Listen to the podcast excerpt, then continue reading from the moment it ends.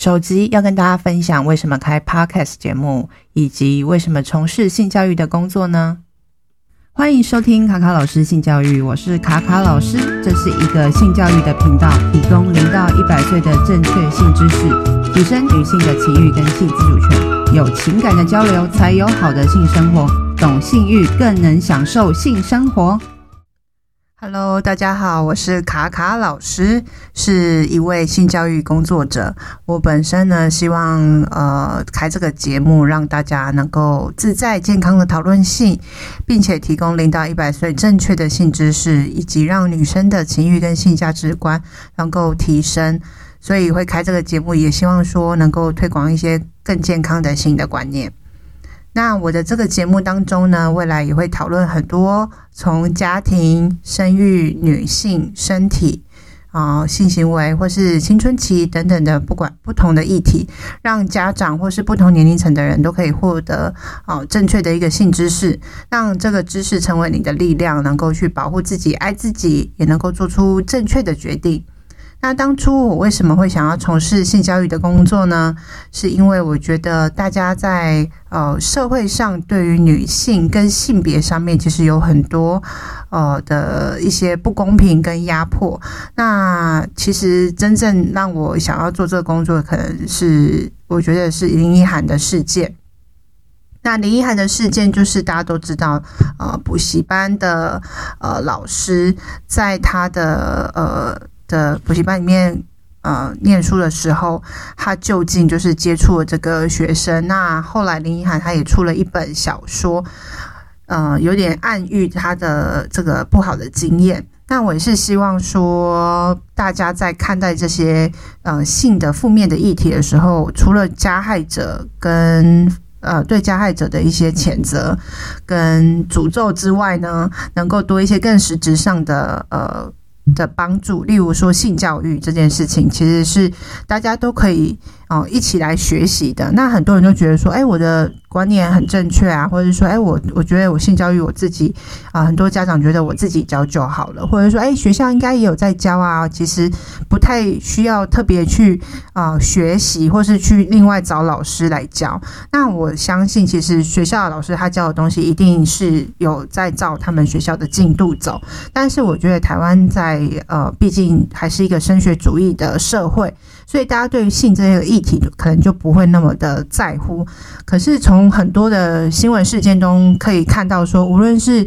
功课好、智商高的人，他们也遇到性或感情的议题，或是家庭的议题，或是亲子的议题的时候，他们还是会做出一些决定。我们会觉得说，诶，他怎么会这样做呢？那其实都会啊回归到我们本身的家庭啊。父母间他们的互动，或者说怎么教跟这个孩子跟呃人之间的相处啊、尊重啊、同理等等之类，都是有相关的。那也跟同才之间也是有相关的。然后呃，再就是在感情方面，很多人遇到了挫折、失恋的时候，会采取一些比较情绪化的反应。那我们要如何教孩子知道辨别说，诶这些情绪都是很自然、很正常的。那我们在遇到这些挫折的时候，遇到难过的时候，我们该如何去面对，或者是说怎么样去啊沟通等等的，都是很重要的性教育的其中一部分。那性教育除了这些关系沟通之外呢，也有很多是跟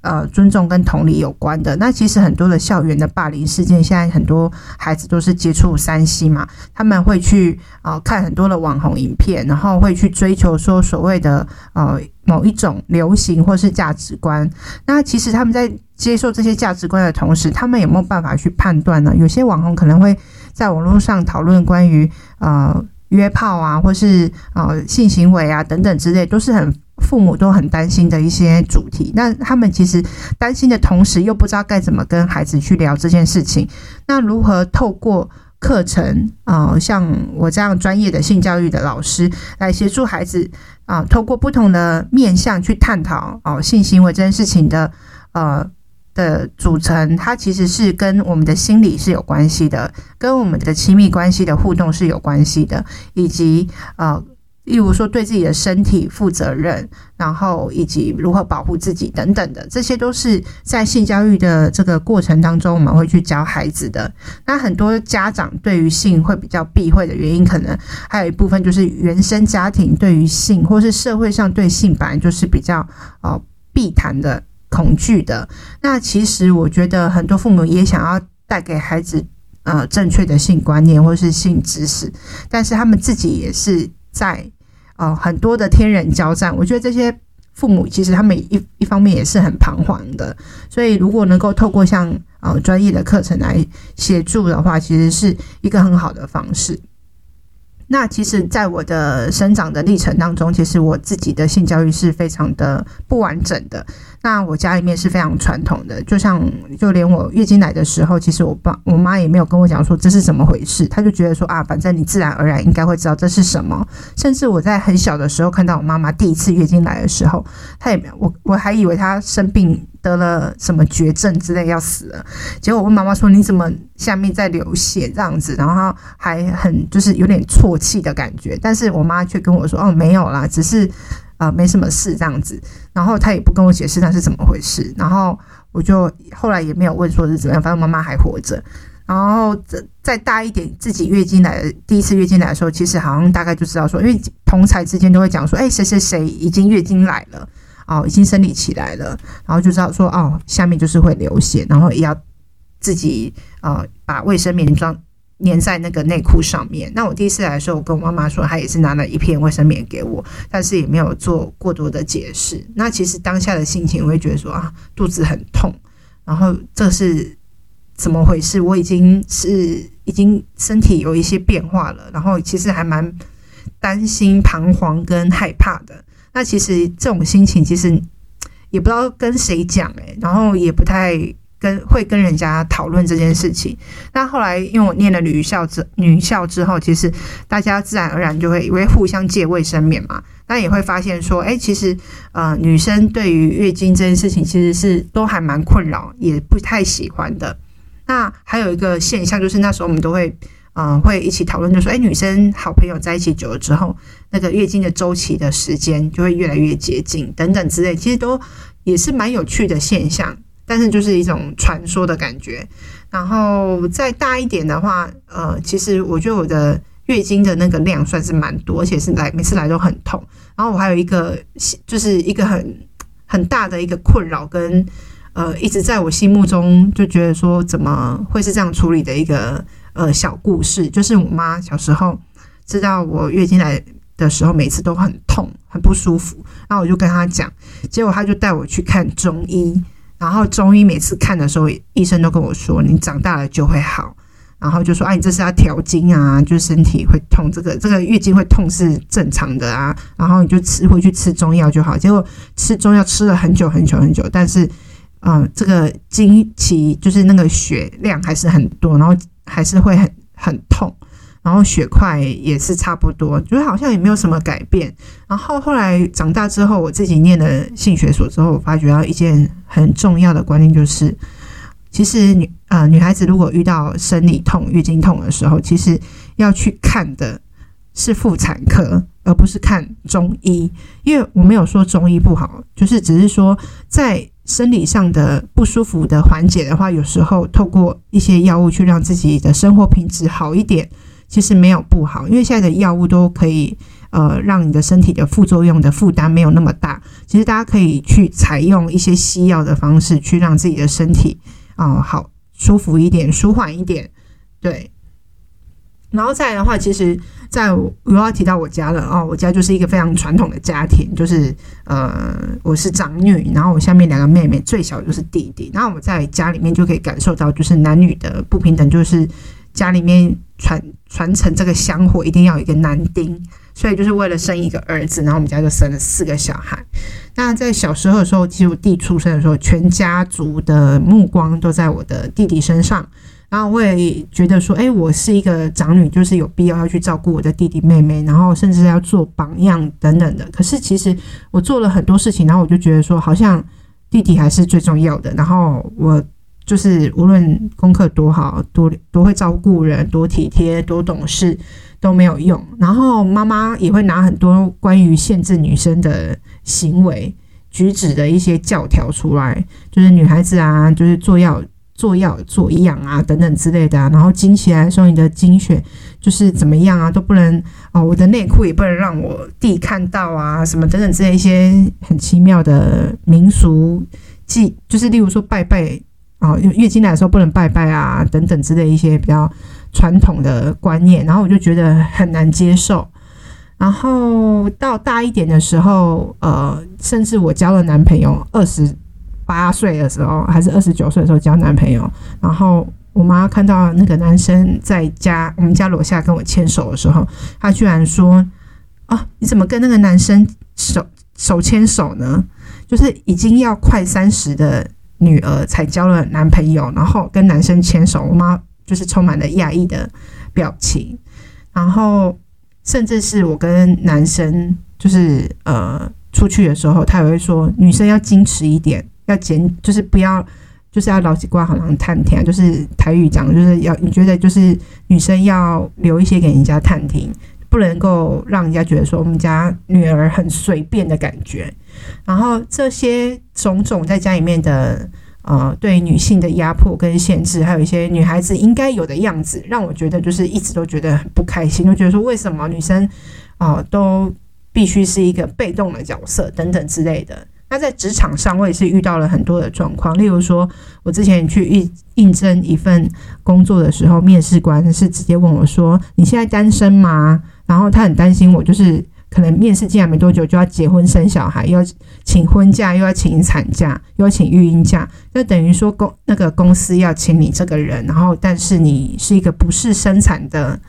呃的一个职位的人，所以就变成说在职场的时候也会遇到类似像这样的事情。那包含就是我之前的工作也会遇到不同形形色色的人，也有一些厂商就会说。哦，你好，你长得还还蛮很漂亮啊，你单身吗？哦，然后明明那个人就是一个已婚男子，然后说，哎，我可以追求你吗？我好想你哦，等等，这就讲一些很暧昧，让你让人家觉得不舒服的话。然后，呃，我觉得在这个社会上啊，职场上，无论在怎么样的环境里面，多多少少都会遇到跟一些性别议题有关的东西。呃，在。这些之外呢，其实我特别想要讲的一件事情，就是我念了性学所之后，我最大的收获就是跟呃家庭跟妈妈的关系，就是有得到一个新的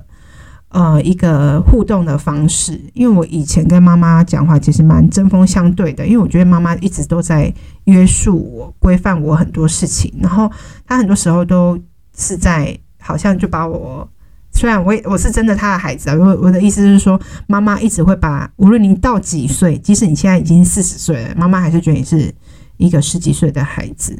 他会照顾你很多，他就是无限就是的爱，然后牺牲奉献，他都是为你好。可是这个这个为你好，其实对我来讲是一个很有压力的事情，就觉得说我好像完全没办法呃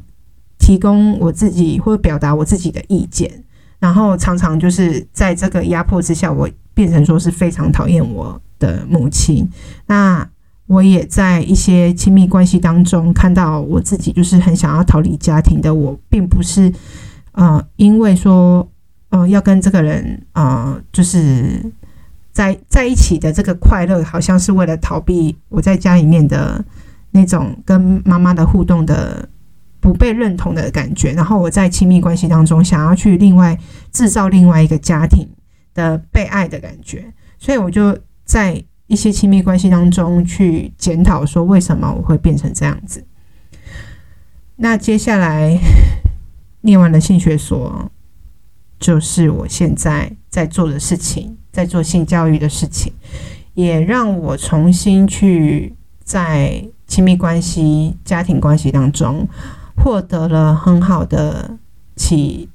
就是启发跟改变吧。那那个改变其实也不是说完全变了一个人，只是说我在一些互动的模式上面，能够更能够去面对自己的情绪，然后知道说怎么样去跟自己沟通，跟别人沟通，甚至是能够去照顾自己的以前，我觉得那个受伤的我的那个。小时候的我，不知道大家能够不能够理解这个情境？就是其实我觉得我在小时候其实有受过，在我妈妈的一些言语跟教导之下，有受过一些伤，然后我透过。这个呃，研究所的一些课程，家族治疗啊，或是家庭动力学等等之类的。其实我觉得我自己重新的去检视我的整个童年的过程，还有家庭的过程，以及我的亲密关系，就是我历任的男朋友的互动过程中，我觉得我真的是就是瞬间获得一个宝物，让我自己重新去面对我自己。那我也不是说我现在。就是这个训练结束之后，我就成为两性专家或亲子专家等等的。其实我觉得每个人都有能力去处理、面对，或者是试着照顾自己最脆弱的那个、最受伤的那个童年的自己，然后从那个过程当中去重新，呃，开启一段你的新的人生的。也不能说是新的人生，就是让你自己在接下来的人生当中越来越好。当然，不可能说一下子就就变成一个圣人模式，只是说我们在从这些呃回顾当中或是思考当中去获得呃一些东西，然后让你你变得更自在一点，更舒服一点。然后，这就是我觉得。性教育的重要性不是说只有教性行为而已，而是更多去看自己这个人的很多面相，你的人格的特质的养成，然后你对于亲密关系的看法，你对性的看法，然后对于性欲这件事情的看法等等之类的，都是性教育的一部分。那希望在接下来的节目当中呢，大家也可以跟着我一起学习更多的新知识、性的知识。